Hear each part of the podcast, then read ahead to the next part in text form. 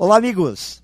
René Descartes, filósofo e matemático francês do século XVI, dizia que não há nada distribuído de forma mais igualitária no mundo do que a razão, pois todos estão convencidos de possuí-la.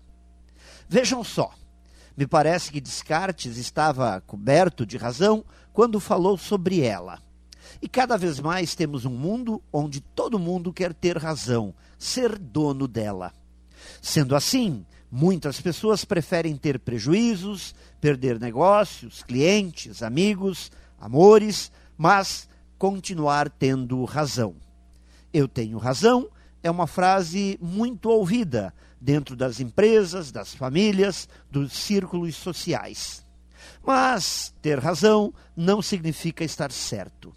Muitas vezes demonstra somente o quanto se é teimoso, prepotente. A razão só é uma questão de ponto de vista. O olhar de quem olha de um determinado ponto. E esse ponto pode estar errado. O que sei é que a defesa intransigente da razão é algo extremamente perigoso para a felicidade. Ao confundir a defesa do ego com o ter razão, as pessoas ultrapassam limites e acabam perdendo muito mais do que ganhando.